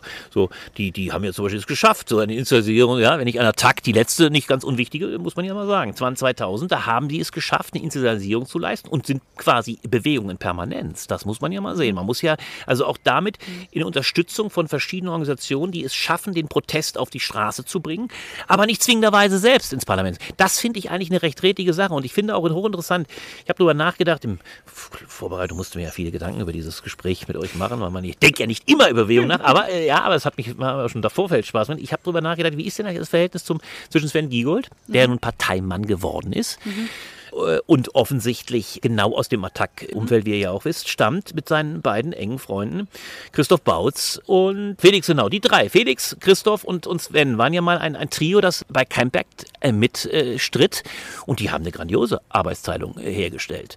Sven ist natürlich, äh, ich will das gar nicht abwerten, er ist natürlich jetzt Parteimann und ist nicht Parteisoldat, dafür hat er viel zu sehr eigenen Kopf, Sven Giegold, aber äh, trotzdem ist ganz klar, die stärkeren Forderungen kommen aus der Bewegung, kommen von Christoph Bautz und, und, und, und, Felix Kolb mit ihrer Bewegung, mit Campact. Und, und, und, und Sven ist gewissermaßen der Arm in der Partei. Er weiß aber ganz genau natürlich, dass er im Wahlkampf im Zweifel der Partei auch verpflichtet ist. Aber das geht, das geht. Insofern finde ich diese Arbeitsteilung eigentlich die integere. Dass einer sagt, dass man sagt, man, man versucht Bewegung auf der Straße zu machen, die wird immer notwendig sein und damit auch mit starken und, wenn sie nicht maximal, aber doch jedenfalls klaren, überzeugenden Forderungen. Und die Partei muss es dann eben irgendwie umsetzen und mhm. sich auch den Kompromiss Kompromissen stellen und damit sicherlich den eigentlich schwereren Part übernehmen. Und in gewisser Weise ja noch nur als ganz kurzen Punkt noch und in gewisser Weise auch Informationstransfer zurückleisten. Genau. Weil natürlich, genau. das finde ich schon jetzt gerade auch an dem Beispiel spannend, dass ja aber gleichzeitig total viel Wissen über Finanzpolitik natürlich bei Sven Giegold im Büro auch generiert wird und das ja. ja aber gleichzeitig auch immer wieder der Bewegung zurück zur Verfügung gestellt wird. Genau. Und der sozusagen ja auch zum Beispiel, finde ich, sehr, sehr stark Rechenschaft immer wieder darüber leistet, was da eigentlich im Parlament los ist und was da abgestimmt wird. Und, ja, ja, ähm, absolut so. nach außen geht, sehr nach außen geht und damit auch gewissermaßen genau die Verbindung herstellt. Aber mhm. auch, und das finde ich das so Wichtige, aber auch das Verständnis dafür schafft, und das ist bei den beiden, bei Felix und, und bei Christoph ja da, die wissen ja, die sind ja viel zu klug, als dass sie nicht wüssten, welche Kompromisse er eingehen muss. Also, mhm. das halte ich eben für so entscheidend. Man muss auch immer aus der Bewegungssicht äh, ein Verständnis dafür haben, ohne dass man alles akzeptiert, aber man muss ein Verständnis dafür haben, welche Zwängen, welchen Zwängen die Parteipolitik unterlegen ist. Nur dann kommt man zu einem gedeihlichen Zusammenspiel, finde ich. Mhm. Und das ist die große Kunst. Deswegen, manchmal finde ich, da würde ich wiederum sagen, wenn ich so an die Anfänge auch von Fridays for Future denke, man, man kann sich ja schon noch sehr erinnern, wie dann eben absolut im Überschwang, klar, auch mit der Wahrheit der Wissenschaft im, im, im, im Rücken, so war ja die, die Argumente, so follow the science, man sich mit ausgesprochen gutem Gewissen natürlich an die Spitze Bewegung setzt und sagte, so, das muss jetzt alles gleich gemacht werden. Das ist, eine, das ist auch eine Aufklärungsleistung, die Leute vielleicht auch dann leisten können, wenn sie in die Partei gehen und dann auch verständlich machen, in die Bewegung rein. So läuft das. Wir müssen schon sehen, wie, wie kriegen wir es umgesetzt. Ja, mhm. das, das insofern, ich bin mal sehr gespannt übrigens. Ich bin sehr gespannt, wenn, mal warten wir mal ab, wie die Grünen ähm, durchmarschieren. Hoffentlich tun sie es, also wie viel sie überhaupt reinkriegen. Ich habe keine, vielleicht wisst ihr es genauer. Es ist ja ein erheblicher äh, Satz an Leuten wohl wirklich auf den Listen, die aus der Bewegung kommen. Ne? Also mhm. es wird ein spannendes Verhältnis sein zwischen Bewegungsgrünen, wenn man es vielleicht so nennen will, und den Originär, also Parteigrünen. Das wird spannend, wie, in welches Verhältnis die sich setzen, wie, wie, wie die sich auch befruchten im nächsten, in der nächsten Legislaturperiode. Ja. Gleichzeitig würde ich sagen, also ja, es ist ein interessantes Verhältnis zwischen Attac und den Grünen oder eben auch Organisationen wie Campact und den Grünen. Gleichzeitig, wir sprechen die ganze Zeit so über die Grünen, als sei das praktisch die absolute Regierungspartei und als wäre sie praktisch schon an der Regierung. Gleichzeitig sieht die Realität ja sehr anders aus. Also dieser ganze Mobilisierungsmoment der Klimabewegung, äh, wie er jetzt stattgefunden hat, hat stattgefunden in einer Zeit, in der die Grünen die ganze Zeit in der Opposition waren im Bund und eben auch diese Verhältnisse von zwischen Bewegungsleuten und Leuten, die da bei den Grünen für die Grünen schon im Parlament sitzen, die, davon gibt es ja einige, die sind eben nicht so sehr belastet dadurch, dass, die, dass diese Grünen dann eben auch immer die Regierungsentscheidung mittragen ja, ja, müssen. Klar, und das wird einfach ein sehr, sehr spannender Punkt für eine Klima- und Umweltbewegung, wenn man auf, wenn auf einmal da praktisch das eigene Milieu mitregiert mhm. und man trotzdem versucht, weiter den Diskurs zu verschieben. Mhm. Absolut. Äh, bloß die Frage kann ja auch erlaubt sein. Stellt euch mal vor, die Grünen wären an der Regierung. Die Probleme werden ja alle nicht kleiner werden. Es könnte sich sogar so darstellen, dass die Bewegung deswegen nicht geringer wird, sondern dass natürlich dann umso mehr die Frage auftaucht, was machen eigentlich unsere Leute jetzt an der Regierung? Also es gibt zwei Möglichkeiten. Es kann natürlich einen ungemeinen Frustrationsprozess geben, dass die Leute sagen, was denn, jetzt sind die Grünen an der Regierung, es passiert auch nichts. Es kann natürlich aber es könnte auch dazu führen, dass man umso mehr begreift, okay, gut und schön, die Grünen sind zwar eine Regierung, das Heil der Welt ist es gar nicht. Das wissen wir natürlich vernünftigerweise, aber umso mehr könnte es eine Bewegung natürlich pushen und sagen, so, jetzt um, denn die Appellationsinstanz ist ja da, sie bleibt mhm. ja da. Also ich würde in der Regierungsbeteiligung der Grünen durchaus auch eine Chance sehen, weil eine, eine Bewegung umso mehr weiß, aha, da sind ja eigentlich unsere Leute, jetzt macht mal, jetzt gehen wir, jetzt gehen wir ran. Und da, das glaube ich, haben doch die Bewegungsleute längst im Kopf, oder nicht? Ja, das ist, glaube ich, dann der spannende Moment, wann es sozusagen dann aber auch die Chance gibt, dass Leute das umsetzen. Das ist so ein bisschen eine mhm. Rückbindung mhm. an die Frage von, vom sozusagen Anfang, ab wann es in der Partei eine Offenheit auch dafür gibt, das zu hören und sozusagen auf den Druck auch einzugehen und sozusagen und, und wie weit immer aber das Machtargument schlägt, weil am Ende wird man es ja auch in der Koalition sagen können. Das ist können. die Frage. Äh, genau, äh, sozusagen genau. am Ende wird man auch in der Koalition immer sagen können, nein, die Grünen sind sowieso der kleinere Koalitionspartner, jetzt mhm. nicht noch stärker auf sie einschlagen, weil sie das jetzt irgendwas nicht geschafft haben oder so. Und ja, die ist, Mehrheit ich, ist nur hauchdünn oder whatever, you name it. Ne? Es gibt immer Argumente dafür. Ja, Und das ist, glaube ich, so ein bisschen der, der spannende Punkt, ob man irgendwann diesen Moment hinbekommt, wo es sich wieder dreht sozusagen und wo tatsächlich Bewegung das Machtpotenzial irgendwie wieder entfalten kann. Und davon ist dann ja, glaube ich, auch abhängig, auch davon sozusagen, ob ob sozusagen Unzulänglichkeiten offen eingestanden werden, auch von den Leuten, die in der Partei sind, ist, glaube ich, auch abhängig, ob es überhaupt diesen Bewegungsmoment geben kann. Weil wenn sozusagen die Leute aus der Partei, die ja dann schon auch eine starke Sprechposition haben, die ganze Zeit sagen, nein, nein, wir haben das meiste rausgeholt, es ist ja, schon ja. alles sehr gut, Völlig dann richtig. sozusagen werden natürlich die Leute... Mhm. Demobilisiert man. Dann werden natürlich die Leute demobilisiert, ja, weil das dann auch total in der Bevölkerung natürlich dieses, das Gefühl stärkt von, ach nee, das passt schon oder ach, das ist jetzt halt alles, was gerade geht oder so. Und da muss, da ist sozusagen, glaube ich, auch Nein, nein du hast völlig recht. Das, reingehen, das ist eine Kommunikationsaufgabe. Das Frustrationsmoment kann weit größer sein, aus zwei Gründen. Weil natürlich einerseits die Leute, die man eigentlich delegiert hat, nun dran sind und es auch nicht schaffen. Das ist das eine Moment. Und natürlich fehlt auch, der, fehlt auch der, der Druck im Parlament. Ja. Der, der, Druck der fehlt im Parlament. Wenn also man sich bewusst macht, natürlich waren die Grünen als Transmissionsriemen für die Bewegung ein enormer Druckfaktor. Wenn sie in die Regierung kommen, und natürlich große äh, Dinge nicht durchsetzen können, dann verlieren sie die, die, die, äh, die Adressatenrolle. Sie sind nicht mehr der, der verlängerte Arm der Bewegung, verlieren damit auch an Macht und werden natürlich die anderen Parteien nicht mehr so unter Druck setzen. Also insofern ist schon richtig, dass diese, diese, diese Situation wird im Herbst sehr kritisch werden. Es wird also sehr stark von einem guten Ergebnis der Grünen abhängen, damit sie überhaupt starke Forderungen in einer Schwarz-Grün, wenn es überhaupt dazu kommt. Das Graus wäre natürlich Jamaika. Ne? Also muss ich mir vorstellen. Darauf zieht die FDP, die sagt, naja, wenn wir jetzt, Schnitter hat er so klar gesagt, wenn ich nicht in die Regierung komme, bin ich fällig. So hat er es klar gesagt. Also er will unbedingt in in die Regierung. Äh, die Ampel hat er ja in mancherlei Hinsicht eigentlich schon ausgeschlossen, wenn er sagt, mit uns gibt es keine Steuererhöhung. Das war übrigens auch ganz clever von ihm.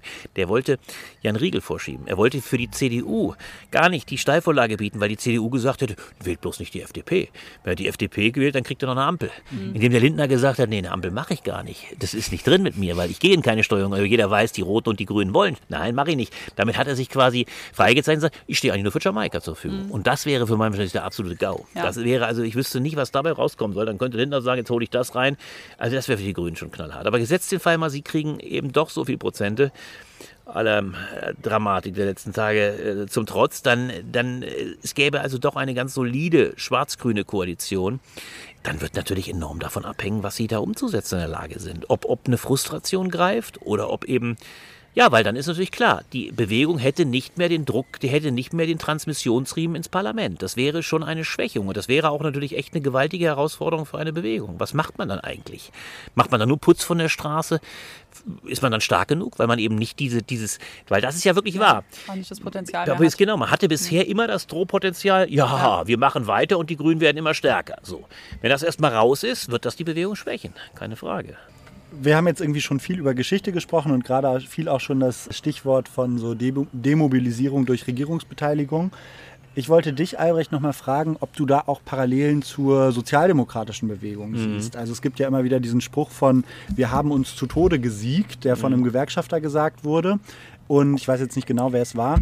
Und siehst du da praktisch, wenn man jetzt noch mal so ein bisschen fast forward einen Ausblick gibt auf, äh, wie, kann, wie wird sich die Klimabewegung verändern, vielleicht auch so ein bisschen das Elend der Sozialdemokratie mhm. bei den Grünen wiederholen? Oder kann man aus der Geschichte lernen? Naja, die Grünen sind ja immer noch ein bisschen anders aufgestellt. Du hast natürlich zu Recht die Frage gestellt, wird sich das wiederholen, was die SPD erlitten hat? Ich musste sofort, ich habe wirklich darüber nachgedacht, wer fällt einem denn noch so als Theoretiker ein? Und bei den SPD fällt immer einer äh, ein, hm? Iron Law of Oligarchy. Das, genau, ja. genau, Robert Michels. Das habe ich auch gedacht. Das ist sehr interessant, dass dieses äh, Momentum äh, der Verselbstständigung der Parteieliten, also auch letztlich einer, einer Zurichtung äh, der Partei äh, weg von Bewegung, von Beweglichkeit und wirklich der Verknöcherung. Und das muss man ja sagen, das erlebt man bei der SPD natürlich dramatischerweise. Also das ist die Bewegung, äh, fast schon bewegungsfreie Parteienlandschaft das habe ich, würde ich komischerweise bei den Grünen in dem Maße immer noch gar nicht so sehen. Ja, also das ist erstaunlich. Den Grünen ist es meiner Meinung nach immer noch sehr gelungen und das liegt natürlich auch an ihrem Thema. Das muss man ja auch dazu sagen. Es liegt an dem Thema, an dem Zuspruch, den sie bisher immer noch bekommen haben über die grüne Bewegung und über das in Bewegung gesetzt werden der Bevölkerung oder eines Teils der Bevölkerung, dass sie diesem Gesetz der Oligarchie noch nicht so unterlegen sind. Wobei ich schon sagen würde, eine Bürokratisierung. Man sieht es übrigens in kleinen äh, Punkten durchaus. Also da könnte man sich auch wieder Annalena Baerbock durchaus, ich will das gar nicht ex negativo sagen, aber durchaus auch als exemplarisch angucken. Auch die Rekrutierung der grünen Parteifunktionäre, nennen wir es mal so, und dazu gehört sie, ist klassischerweise mittlerweile auch eine, die läuft schon über die Abgeordnetenbüros. Du bist Assistentin, du bist Büroleiterin ja. und danach schließlich wirst du Abgeordnete. Also dieses Phänomen der Rekrutierung von Abgeordneten quasi in der Potenzierung der Vorgänger, ja, also oder der Multiplikation der Vorgänger, das ist durch alle Parteien so. Und trotzdem würde ich sagen, noch bin ich eigentlich, äh, sagen wir mal so, ich bin bei den Grünen noch ganz optimistisch, obwohl ich tatsächlich auch eine große Ernüchterung befürchte, müssen wir jetzt nicht ausholen, aber wenn, wenn die Grünen jetzt diesen, diesen, das ist ja das Erstaunliche, diesen historischen Erfolg, den die Bewegung gehabt hat in den letzten zwei Jahren, wenn sie den nicht ummünzen bei dieser Wahl in adäquater Weise, ich, mach mal ganz, ich bin mal ganz drastisch, wenn sie bei äh, Opt immer als größerer Fehler, lasst es mal irgendwie bei, bei 16 oder 15 Prozent nur landen, dann würden wir irgendwann sagen, da ist eine historische Chance ungeheuer verspielt worden. Ich würde bei 20 Prozent immer noch sagen, das ist noch ein Ergebnis über die mehr als eine Verdopplung. Damit kann man zufrieden sein, selbst wenn man der Meinung war, man stellt die Kanzlerin. Das wird es vielleicht am Ende da nicht sein. Aber ich will damit sagen, es, es muss schon was rausgeholt werden, um überhaupt diesen, diesen Spirit, um das Momentum weiter zu, zu treiben. Denn andernfalls muss man ja auch fürchten, dass so etwas wie eine Bewegung irgendwann auch in den Zynismus abdriftet. Und, und, und das hielte ich für das Fatalste. Also es, es ist, es ist eine, ist, deswegen meine ich auch, es ruht eine ungeheure Verantwortung auch auf den Grünen und auch speziell auf, als, auf Annalena Baerbock als der Spitzenkandidatin. Sie ist eigentlich mit einer, ich will das jetzt nicht zu hoch reiben, aber wenn man es trotzdem, es ist fast eine historische Mission, dieses Momentum jetzt ins Parlament zu tragen und damit auch zu sagen, wir, wir werden das für die nächsten vier Jahre, die immerhin ja bis 2025, das ist die Hälfte der entscheidenden Dekade gehen, wir werden das versuchen umzusetzen. Andern andernfalls, die Grünen werden nicht, überhaupt nicht, keine, die verschwinden gar nicht. Bei der SPD muss man es leider fast ein bisschen befürchten, weil ähm, die haben kaum mehr den Platz im Parteiensystem. Die, bei der SPD weiß man ja gar nicht, wo sie sich zwischen CDU und Linkspartei bewegen sollen, was ihr Alleinstellungsmerkmal ist. Das ist bei den Grünen nicht der Fall. Aber man muss sich schon fragen, wo, wo Ernüchterung so groß werden kann, dass es eine Partei auch wahnsinnig runterzieht. Mhm. Ja. Vielleicht ganz kurz noch zu Robert Michels, dem, mhm. ja, würde ich sagen, einem der großartigsten Parteientheoretiker. Und mhm. er hat einen soziologischen Klassiker geschrieben, das, ich weiß gar nicht, wie der deutsche Titel das lautet, eherne Gesetz, das eherne Gesetz, Gesetz der Oligarchie. Der Oligarchie. Mhm. Wo letztendlich die Grundidee ist, dass Parteien sich in einem sozialen Dilemma oder in einem politischen Dilemma befinden. Einerseits bedarf es praktisch der kollektiven Organisierung und der Hierarchie, um handlungsfähig zu werden mhm. im politischen Feld und auch strategiefähig. Und gleichzeitig geht das einher mit einer Entmachtung der Basis, mhm. wodurch die Leute, die sich eigentlich zum Zweck der Ermächtigung organisiert haben, am Ende mit leeren Händen dastehen und immer nur ihren praktisch dem politischen Führungspersonal folgen müssen. Mhm. mhm. Witzigerweise würde ich sagen, bei den Grünen hat man so ein bisschen äh, zum Teil auch einen, andere, einen anderen Vibe, den man da spürt, nämlich da ist es oft ja selbst sogar die Basis, die sich ein mhm. Stück weit in voraus einem Gehorsam schon entmachtet und und unaufgefordert der, der mhm. Parteiführung die Treu schwört. Und, ähm, ja, das wirst du aber bei der, das, das ist schon richtig, da hast du völlig recht. Nur ist es so, dass man das bei der Sozialdemokratie, wenn es da natürlich auch viel autoritärer zuging, du hast völlig recht, da wurde quasi wirklich von, von oben nach unten durchregiert. Ich meine, es ist interessant. Jetzt der, die letzte GroKo-Verhandlung war auch ein gutes Beispiel, ja, würde ich sagen. Natürlich, nur, nur, nur, nur, das ist auch wieder bemerkenswert, du darfst ja nicht vergessen, noch vor der GroKo oder jetzt denkt man auch an die Sache, warum man überhaupt in der GroKo geblieben ist. Am Schluss war es ja bei der SPD so, dass nachdem die Basis gegen Olaf Scholz geputscht hat, so muss man das ja begreifen. Ich fand damals schon das Phänomen, dass Olaf Scholz, der von der gesamten Parteielite eigentlich zum Parteivorsitzenden außer auserkoren war. Alle haben sich hinter Olaf Scholz. Am Schluss wurde es aber Saskia Esken und, und, und, und Norbert Walter Borjans. Dann ist der Schock der SPD so in die Lieder gefahren, dass die beiden begriffen, also alleine reißen wir das auch nicht. Ja, und selbst der, der heilige Kevin, ich mag ihn sehr, Kevin Kühner hat plötzlich begriffen, na, jetzt werden wir mal umstellen, jetzt müssen wir auf jeden Fall Olaf Scholz zum, das was ja grotesk ist. Also das hat ja der, das hat ja der mhm. SPD auch einen Kopf gekostet worden. Dieses, mhm. das, und es liegt gar nicht nur am Scholz, obwohl ich nun wahrlich äh, überhaupt nicht äh, als, als, als eine, eine ausstrahlungskräftige Figur sehe, aber trotzdem hat er ja noch erstaunliche Werte. Aber dieses ganze unstimmige Phänomen, dass es überhaupt kein Zusammenspiel mehr gibt zwischen Basis und, und, und, und Spitze, dass also gar nicht klar ist, wer führt die Partei, ist es der Parteivorsitzende, der übrigens auch kulturell ja gar nicht in die Partei wirkt. Ich denke immer an diese Identitätsdebatte, mhm. ja, da hätte man sich ja unter einem äh, Parteivorsitzenden wie die Brandt mal einen, einen, einen, einen, einen echten Austausch, eine Verständigung gewünscht, ja, also diese Auseinandersetzung zwischen Thierse und, und, und Esken, Kühne, nichts. Olaf Scholz ist überhaupt nicht in der Lage, so eine Debatte anzuführen. Ja, das macht er wahrscheinlich schon aus einem guten Grund, weil ich kann mich ja nur verbrennen. Das ist natürlich auch eine ganz heiße Kiste, aber, aber du merkst, da ist kein kultureller Raum, der irgendwie mhm. bespielt wird. Da ist auch keine kulturelle Hegemonie oder all diese Dinge. Also das ist, da ist die SPD, da muss man schon sagen, das, äh, das hat übrigens interessanterweise, kommen wir auch drauf, wo wir jetzt über die Sozen sprechen, der, der Peter Löschel, ein ganz großer äh, SPD, der hat ja die SPD mal eine lose verkoppelte Anarchie genannt. Ja, das ist interessant. Das ist nur also ganz gegen das, das Michel-Verdikt. Ja, das trifft, das trifft aber wesentlich mehr momentan. Also lose verkoppelt. Ich habe immer gefragt, wo sollen sie überhaupt noch verkoppelt sein? Das ist ja fast nur noch pure Anarchie.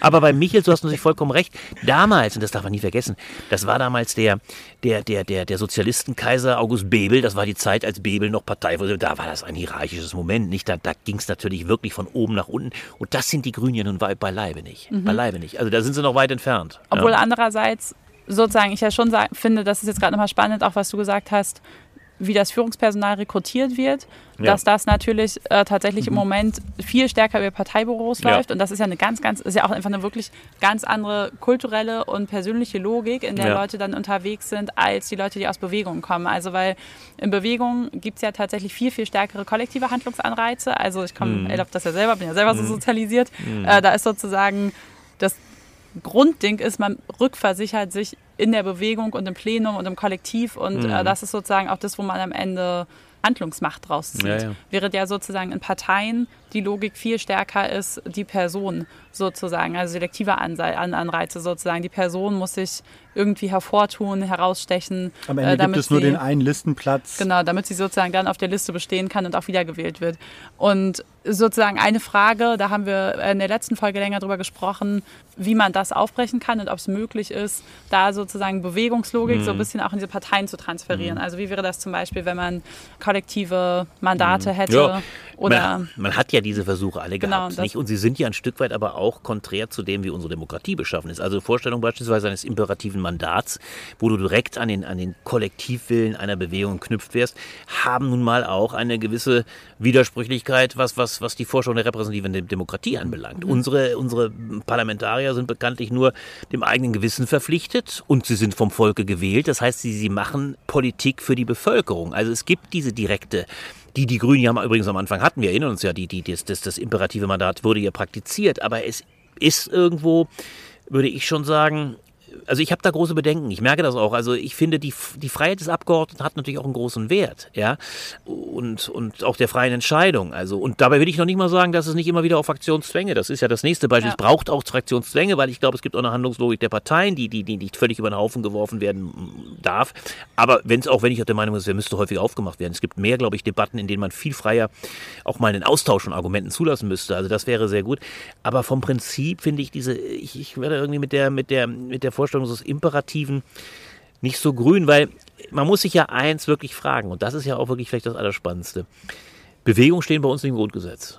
So. Muss man einfach feststellen. So, Bewegung, ist es schön, dass ihr beide bewegungsaktiv seid, das ist erfreulich und so, ja, sind auch wichtig, aber im per se schlechthin konstituierend für unsere Demokratie sind ja erstmal nur die Parteien. Also die Parteien wirken an der Meinungsbildung des Volkes mit, sie, trans sie sind Transmissionsriemen der Meinung des Volkes ins Parlament und sie bilden die Regierung beziehungsweise stellen die Opposition dar. Wir brauchen sie die Bewegung finde ich auch unabdingbar, aber sie, sie, sind im, im, sie sind im vorpolitischen Raum, wenn man es mal so sagen will. Also sie sind, ja, und, und insofern würde ich sagen, äh, würde ich an Parteien, ich würde Parteien ungern ungern in der Vorstellung, also den Bewegungen unterwerfen. Da finde ich, sollte man ihren Eigenwert auch stärker äh, wertschätzen. Okay, aber jetzt sozusagen trotzdem nochmal zurück, mhm. weil ich jetzt trotzdem auch sagen würde, das stimmt natürlich sozusagen gesetzlich, was du sagst. Dennoch sagen, haben wir jetzt auch gerade über drei Parteien gesprochen, die aus Bewegungen entstanden sind. Am allermeisten die Grünen sozusagen sogar aus zwei Bewegungen, also mhm. Bündnis 90 und die Grünen mhm. sogar. Und ich finde, so ein bisschen eine, eine spannende Idee aus der letzten Folge tatsächlich war, wo wir mit Litzer gesprochen haben, war nicht die Idee des imperativen Mandats, weil das ja, finde ich, auch, das ist sozusagen klar, dass das an Punkten immer wieder scheitern muss und nicht funktioniert. Mhm. Aber ähm, wenn man zum Beispiel Abgeordnetenbüros so sozusagen aufbauen würde, dass man sagt, da sind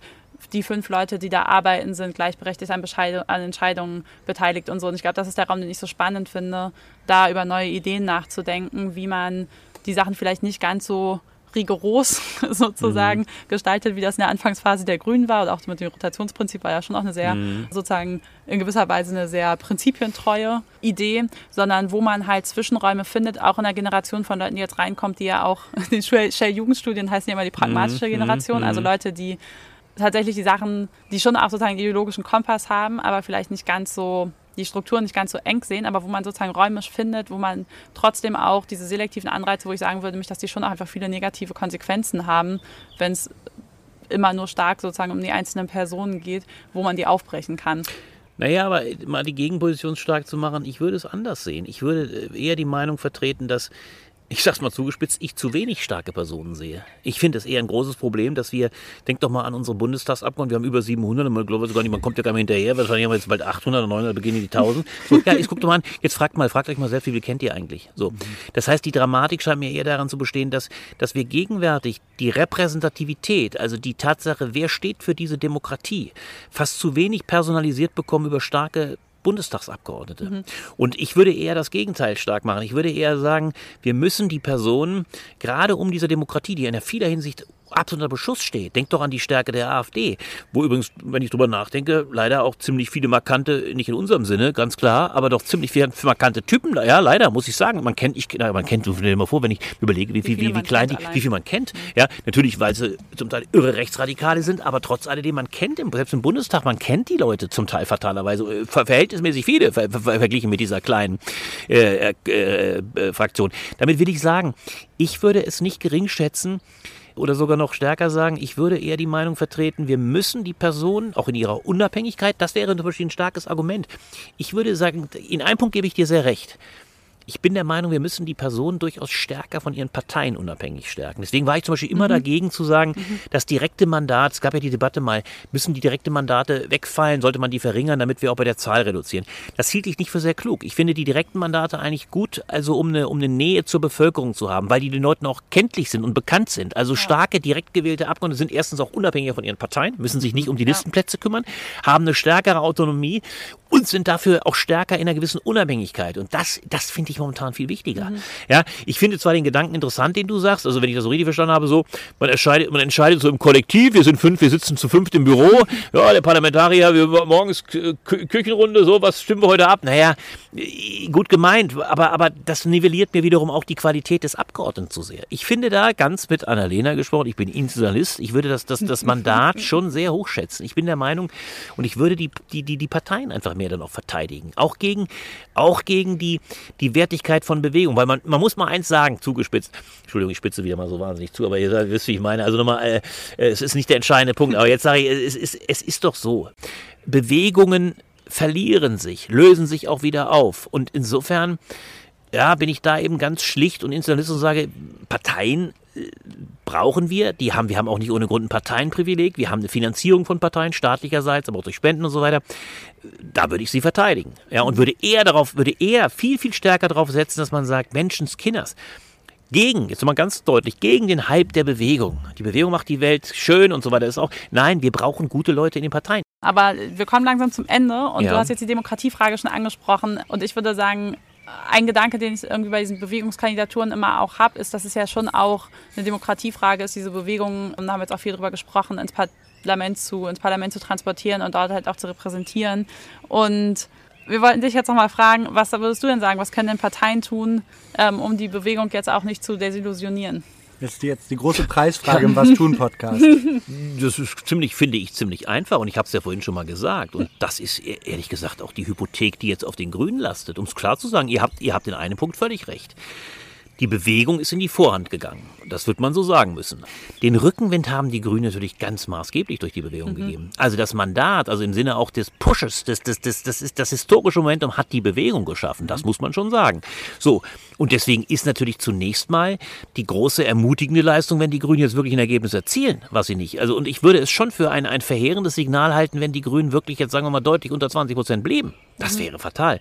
Das wäre der Verlust eines Momentums. Das wäre auch die, die Gefahr, dann liefe diese Bewegung Gefahr, ungemein deprimiert zu sein, würde ich sagen, weil wir wissen ja alle, dass geliefert werden muss. Also die Grünen sind natürlich auch in einem Maße gehalten von dem, was von der Bewegung äh, gefordert wird und ja gefordert wird als Transmissionsriemen des, des, des tatsächlich naturwissenschaftlich Notwendigen. Das ist ja den Grünen ja. bekannt. Wenn das nicht eine gewisse Umsetzung erfährt, und damit meine ich keine zu geringe bewusst, ja. Ich sehe übrigens durchaus die Möglichkeiten. Ich halte es auch für nicht ausgeschlossen, dass auch in, den, in der CDU durchaus nicht unvernünftige Leute sind. Wobei Herr Merz wird uns noch viel Freude bereiten. Der wird mich wahrscheinlich mit Herrn Laschet im, im, im, im Arm dann einziehen. Da wird man man überrascht sein könne, ob er was macht. Aber ich will damit sagen, wenn das nicht eine gewisse Umsetzung erfährt, dann hielt ich das schon für die Bewegung für fatal. Und da, da sind die Parteien in der Pflicht. Das heißt, ja? du würdest sagen, was können Parteien tun? Sie können gewinnen, sie können Wahlen gewinnen. Ja, ich würde das, das ist der Auftrag. Das ist, du sagst es völlig richtig, Valentin. Ich würde sagen, das ist auch die Arbeitsteilung, die existiert. Die Parteien müssen die Mehrheiten organisieren. Die Bewegung sorgen für den Rückenwind mhm. im besten Sinne. Die Parteien müssen die Mehrheiten organisieren und sie müssen dann gute Kompromisse, gute Politik machen.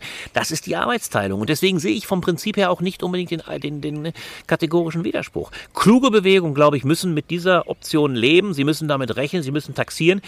Und wenn es gut geht, momentan sind die Chancen nicht die allerbesten, dann werden wir ein gutes grünes Ergebnis kriegen. Und dann hat sich die Bewegung der letzten Jahre auch für die Bewegung gelohnt. Vielen Dank. Alles klar. War mir eine Vielen Freude. Dank. Ja, es war, war toll. Es war, ich bin beeindruckt von euch. Es war ganz toll.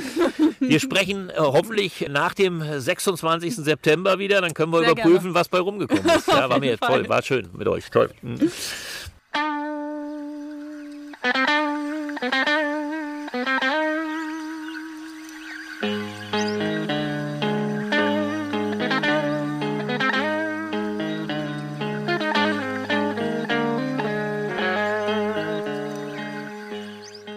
Ja, da sind wir wieder. Es war ein sehr dichtes Gespräch und wir nutzen jetzt, glaube ich, einfach die Nachbesprechung nochmal, um einfach ein paar Aspekte zu highlighten und vielleicht auch, was wir sonst eigentlich nie machen, aber da wir jetzt schon die vorherige ähm, Folge mit Litza gemacht haben zu den Bewegungskandidaturen, auch nochmal vielleicht an ein paar Stellen nochmal Vergleiche zu ziehen oder vielleicht auch eine Synthese aus den beiden Gesprächen zu bilden.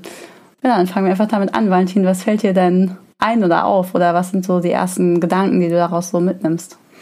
Also ich würde erstmal als ersten Punkt sagen, dass ich es wahnsinnig beeindruckend fand, wie sehr Albrecht diese Logik von Parteien durchdrungen hat und wie sehr er da jetzt praktisch auch vehement aus Parteiperspektive mehr oder weniger äh, Ratschläge gibt daran, wie jetzt man äh, erfolgreich Bewegungspolitik äh, in Parteien machen kann, wo es aber einen sehr starken Fokus einfach gibt auf diese Parteiseitigkeit. Ne? Also er macht praktisch die Logik der Partei sehr stark gegenüber der Logik der Bewegung und tritt auch sehr stark dafür ein, dass es mhm. durchaus auch seine Berechtigung hat, dass es da eine gewisse ja, Funktionsweise hat, die anders läuft als äh, in Bewegung und dass es auch so seinen, seinen Sinn und Zweck hat, könnte man sagen. Und ich fand es irgendwie vor allem jetzt einfach, wenn ich nochmal so zurückblicke auf das Gespräch mit Litza auch, extrem cool, im ersten Gespräch eine Person zu haben, die so sehr Expertin ist mhm. für Bewegung und Bewegungspolitik und Bewegungsstrategie und das so sehr durchdrungen hat und versucht jetzt das an Parteien heranzutragen und jetzt im zweiten Teil praktisch den Blick zurückzuwerfen aus der Partei auf die Bewegung und nochmal zu überlegen, was wie anders einfach die Perspektive da auch ist. So, das, mhm. das sticht für mich so sehr, sehr hervor aus dem Gespräch. Mhm. Wie sieht es bei dir aus? Ach, mehrere verschiedene Sachen. Ich glaube, eine Sache, die ist tatsächlich die, die Diskussion, die noch am meisten bei mir hängen bleibt oder an der ich so das Gefühl habe, dass ich gerne am meisten noch weiterdenken würde, ist wirklich diese Frage von, wie man irgendwie aus diesen schon auch verkrusteten Parteilogiken rauskommt. Weil ich finde, eine Perspektive, die Albrecht auch total stark gemacht hat, ist diese demokratische Perspektive auf Parteien, mhm, also ja. sozusagen Parteien als der Ort, an dem Demokratie total stark stattfindet, was ja gleichzeitig auch was ist, was Bewegungen für sich immer stark in Anspruch nehmen, sozusagen verkrustete Strukturen aufzubrechen, die Stimme von, ja auch mal so ein bisschen so ein populistisches Argument da drin, die Stimme des Volkes, eine gegen die Regierung zu sein. Und ich glaube, mich interessiert total dieser Zwischenraum, auf den Albrecht und Litzer sehr verschiedene Perspektiven hatten. Also wo ja Litzer gesagt hat, gibt es Möglichkeiten, das kollektiv zu organisieren, Mandate im Bundestag und jetzt Albrecht stärker gesagt hat, direkt, direkte Mandate sozusagen wären der Weg, um das besser an die Bevölkerung zurückzukoppeln. Und ich mich halt einfach noch frage, was es da noch für Zwischenräume gibt oder was es noch für alternative Strukturen gäbe, ob da sozusagen wieder Rotationsprinzipien sind oder wie Verantwortlichkeit vielleicht auch in die Bewegung zurück noch anders gestaltet werden kann. Das merke ich, das beschäftigt mich irgendwie noch und ich, wäre wäre ich total gespannt, die Diskussion irgendwie auch weiterzuführen. Mhm. Also ich würde sagen, so für mich ist, nachdem jetzt in dem ersten Gespräch mit Litza so sehr das Takeaway war, lasst uns mal darauf gucken, wie man Abgeordnetenbüros organisiert, wie man Macht da anders teilt, mhm. ist, finde ich, jetzt sehr stark eigentlich so die, die stärkste Synthese auf dieser individuellen Ebene für mich letztendlich diese Arbeitsteilung. Ne? Also wir hatten ja im ersten Teil des Podcasts schon auch viel über diese Beziehungen gesprochen und wie die Beziehungen einen durchtragen können durch dieses schwierige Verhältnis zwischen einzelnen mhm. Abgeordneten und Bewegung, dass es darum geht, die am Leben zu halten, um dann auch Konflikte führen zu können zum Beispiel. Und das ist ja jetzt ein Punkt, der ist wieder aufgekommen bei der Frage, wie kann man, wie kann man Bewegungen institutionalisieren und welche Möglichkeiten gibt es da, irgendwie arbeitsteilig vorzugehen zwischen Abgeordneten und Leuten in der Bewegung. Und das fand ich irgendwie, ja, einen interessanten Punkt. Gleichzeitig würde ich auch sagen, es liegt natürlich auch daran, dass Albrecht die Sachen gerne sehr zuspitzt, aber er hat da ein Stück weit auch, ja, ich finde, der Raum, der politische Raum für Bewegung den er sieht, der ist relativ klein. Mhm. So. Und da würde ich auch zum Teil widersprechen. Also so, du hast es gerade gesagt, Inken, so die Rolle der Parteien in der Demokratie, die macht er sehr stark. Gleichzeitig würde ich sagen, naja, die Funktion von Parteien ist vor allem, dass sie praktisch staatliches Handeln legitimieren, dadurch, dass es eine mhm. gewisse Bete Beteiligung gibt von Zivilgesellschaft durch Repräsentation. Und äh, da gibt es natürlich, also Bewegungen haben natürlich auch einen riesigen Anteil an Demokratie. Naja, und ich finde vor allem, also was ich mich nochmal stärker gefragt habe, ist, wenn man sozusagen, wenn man die Bewegung noch stärker auch, sozusagen, Albrecht sagt ja der vorpolitische Raum, aber wenn man die noch stärker als den politischen Raum sieht, finde ich ja, stimmt es total, dass das, was im Moment passiert, nämlich Bewegung gegen in Parteien, was ist, was am Ende von einem Bewegungszyklus passi passiert, weil sich natürlich tatsächlich ja. alle fragen, was ähm, kommt danach? Genau, und wie institutionalisiert sich Bewegung? Und man könnte sich aber die Frage auch nochmal andersrum stellen, nämlich nicht nur, wie institutionalisiert sich eine Bewegung in Parteien, sondern was gibt es für andere Art und Weisen noch, sich zu institutionalisieren? Und da haben wir relativ stark auch äh, sind ja im Gespräch auch NGOs immer wieder gefallen, wie jetzt Attack oder Campact. Aber das ist ja auch eine Frage, finde ich, die man sich jetzt als Bewegung auch darüber hinaus stellen kann, was andere Orte sind, um, um dauerhafte Strukturen zu schaffen, die auch ja. mit einer weniger starken und großen Mobilisierung funktionieren und die ja. auch gesellschaftlich stark und gestaltungskräftig bleiben. Also weil da geht es mir auch ähnlich, glaube ich, wie dir, dass ich da auch finde, Parteien als den alleinigen oder stärksten Ort gesellschaftlich-politischer Gestaltung zu sehen, würde ich auch persönlich anders sehen. Also das weil sozusagen andere Institutionen machen das ja ganz stark und setzen die Agenda immer wieder oder arbeiten das sehen wir ja auch, her. Wir ja. sehen das ja alleine dadurch, dass es praktisch ganz viele Themen gibt, die erst durch Bewegung überhaupt auch an den, auf die Agenda gekommen sind. Mhm. Also so wie wenig die Grünen das zum Beispiel, wir haben ja jetzt viel über die Grünen gesprochen, aus eigener Kraft geschafft haben, mhm. so zuzulegen. Da ja. kann man ja ganz konkret ja. sehen, das war Bewegungsarbeit, die da den Unterschied gemacht hat.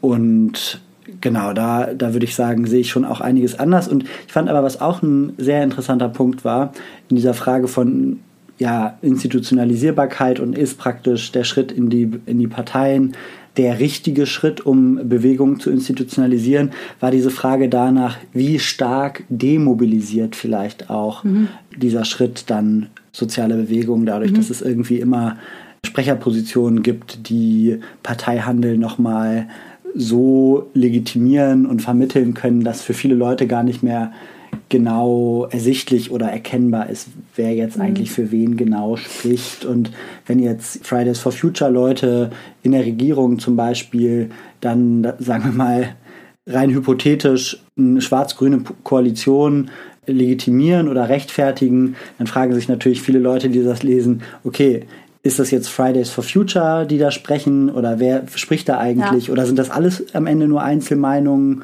ja. die man dann in der Presse hört und das ist natürlich, das, aus meiner Perspektive wird das ein total spannender Punkt für Bewegungspolitik, mhm. dieser mhm. Regierungswechsel, mhm. wenn er dann kommt. Mhm. Natürlich, ja, total. Also und auf der anderen Seite halt genau diese Demobilisierungsfunktion, auf der anderen Seite aber natürlich schon auch der Druck auf die Parteien jetzt liefern zu müssen, weil sozusagen auch alle wissen, für das gemeinsame politische Ziel ist es auch notwendig, jetzt was zu bringen, weil sonst sozusagen auch die Bewegung, die die Grünen so, so sehr gestärkt hat, sich halt auch demobilisieren kann und auch sozusagen wieder ins Nichts läuft und dann ähm, oder sich sogar gegen die Grünen richtet. Ne? Oder sich sogar gegen die Grünen richtet, genau. Und das ist halt, bleibt, glaube ich, total spannend zu sehen, wie sich das in den nächsten Monaten entwickelt. Und da dachte ich auch immer wieder, ich fand die historischen Beispiele, die wir hatten, auch total interessant und fand auch immer wieder, man kann da viel lernen. Und trotzdem ist einiges dieses Mal auch einfach anders in der Konstellation. Dadurch, dass es keine neue Partei gibt, sondern eine bestehende Partei, wo jetzt Leute aus einer Bewegung reingehen, die sie natürlich irgendwie versuchen zu verändern, die aber trotzdem auch schon sozusagen jetzt ab Moment null, wo die Leute da reingehen, einen starken Regierungsanspruch hat. Und so ist es schon eine relativ spezielle historische Konstellation irgendwie auch, in der wir jetzt dieses Jahr sind. Und da, glaube ich, gilt es, das genau zu beobachten und dann immer wieder versuchen, auch strategisch gut zu entscheiden, wie man, wie, wie sozusagen dieses Zusammenspiel aus Bewegung und Partei dann dieses Jahr und in den nächsten Jahren aussehen kann. Das fand ich tatsächlich auch ein wahnsinnig interessanter Punkt, dieses Einerseits schöpft man da jetzt aus der Reichhaltigkeit historischer Erfahrungen und kann irgendwie tausend Parallelen ziehen, mhm. kann irgendwie ja Referenzen machen und irgendwie irgendwie es gibt so eine die Schublade an Learnings, könnte man jetzt neudeutsch sagen, ist einfach ziemlich voll. Und gleichzeitig ist es trotzdem überhaupt keine Situation, in der irgendwie alles klar wäre oder mhm. ausgemacht wäre oder man praktisch auf Basis dieser Erfahrung schon alles vorhersehen könnte, sondern es bleibt irgendwie ein, ja, Rumdenken daran, wie es werden wird, wie es werden kann, wie man es verändern kann und ja, es bleibt spannend. So, das ist auch für mich irgendwie, glaube ich, ein wichtiger auf Punkt. Auf jeden Fall, auf jeden Fall und ja auch für beide Seiten. Ne? Also ich finde sowohl für die Seite, die sagt, dass das jetzt nochmal eine neue demokratische Phase irgendwie ist, als auch für die Seite, die mit dem parlamentarischen System nicht so viel anfangen kann, sondern auf der Bewegungsseite ist und da auch hofft sozusagen für die noch größeren Veränderungen irgendwie zu mobilisieren. Was mich noch interessieren würde, Inken, würdest du jetzt nach dem zweiten Gespräch sagen, ja, Bewegungskandidaturen, das ist der wichtige politische Schritt? Oder hat sich deine Haltung dazu vielleicht zwischen den Gesprächen verändert? Wie siehst du es jetzt nach irgendwie zwei Folgen zu diesem Thema? Ich glaube halt, dass wir in einer Phase sind, wo sich Bewegung jetzt institutionalisiert.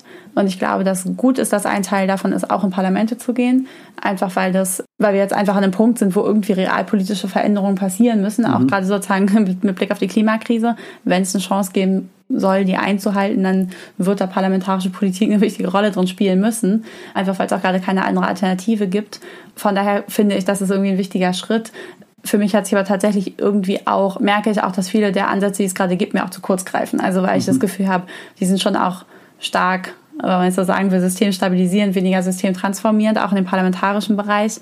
Und dass ich da schon das, schon das irgendwie einfach wichtig fände, auch diesen, diesen, diesen Raum nochmal darüber aufzumachen, ob es nicht auch noch radikaldemokratischer geht oder basisdemokratischer geht und wie die eigentlich Leute dann, die mit einem Bewegungsnimbus reinkommen, auch der Bewegung wieder rechenschaftspflichtig sind. Mhm. Wo ich mir tatsächlich von verschiedenen Seiten eigentlich mehr Diskussionen und Gedanken auch drin wünsche. Also mhm. sowohl von der Parteiseite, ich das Gefühl habe, man muss das offener gestalten und die Leute zum Teil stärker vom Fraktionszwang entbinden, ohne sofort sozusagen die Bestrafung über die Listenaufstellung anzuziehen, als auch von Bewegungsseite her nicht die Leute sofort sozusagen des Verrats zu verdächtigen, sondern irgendwie auch den Leuten abzunehmen, dass sie das machen, weil sie halt, weil halt einfach die realpolitische Veränderung wichtig ist und weil das halt ein wichtiger Schritt ist, den auch Leute gehen müssen. Und mhm ich merke, dass mir ehrlich gesagt vor allem nach jetzt zwei längeren Folgen darüber total viel Bewegungsgespräch dazu fehlt. Mhm, ja. Würde ich sagen, ist eigentlich mein Hauptfazit. Genau, und natürlich dann aber auch nochmal abseitig davon nochmal auch andere, also andere Formen der Institutionalisierung auch wichtig sind. Und ich weiß, dass es da sozusagen wenige Versuche gibt, aber dass man da auch echt nochmal mehr reinstecken muss. Mhm. Wie geht's dir? Ja, ich glaube, es geht mir sehr ähnlich wie dir da. Also ich habe irgendwie den Eindruck, wir haben jetzt in diesen zwei Folgen schon wahnsinnig viel Spannendes dazu besprochen. In dem ersten Gespräch ging es irgendwie viel um so diesen Schritt als eine gute Möglichkeit. Mhm. Und jetzt in der zweiten Folge ging es aus meiner Perspektive auch viel um Schwierigkeiten dabei. Mhm. Und trotzdem habe ich den Eindruck, eigentlich stehen wir jetzt am Anfang von einer Diskussion und wir werden diese, keine Sorge, wir werden diese Diskussion nicht in diesem Podcast führen. Also das ist jetzt vielleicht auch erstmal dann genug mit Parteipolitik. Aber genau, eigentlich ist es ein total spannendes Feld und eins, wo es total viel Strate so Strategiearbeit bedarf. Mhm. So, und deswegen haben wir die beiden Folgen ja auch gemacht. So ist es. Wir hoffen, es hat euch Spaß gemacht. Ja. Wenn es euch gefallen hat, dann freuen wir uns natürlich jedes Mal wahnsinnig darüber, wenn ihr uns schreibt oder unsere Folgen teilt oder uns, wenn ihr die Folge auf Apple Podcast gehört haben solltet, ein Review gibt, weil es ist so, wir leben in der Zeit des digitalen Kapitalismus, auch genannt Plattformkapitalismus, was bedeutet, dass diese Plattformen kleine Podcasts wie uns völlig in der Hand haben und der Algorithmus darüber entscheidet, wie vielen Menschen unsere Inhalte angezeigt werden.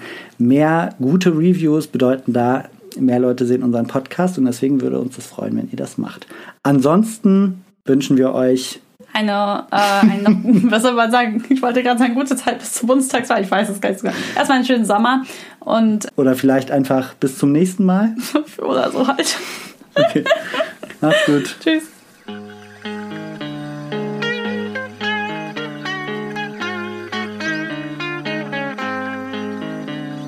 Das war der Was tun Podcast.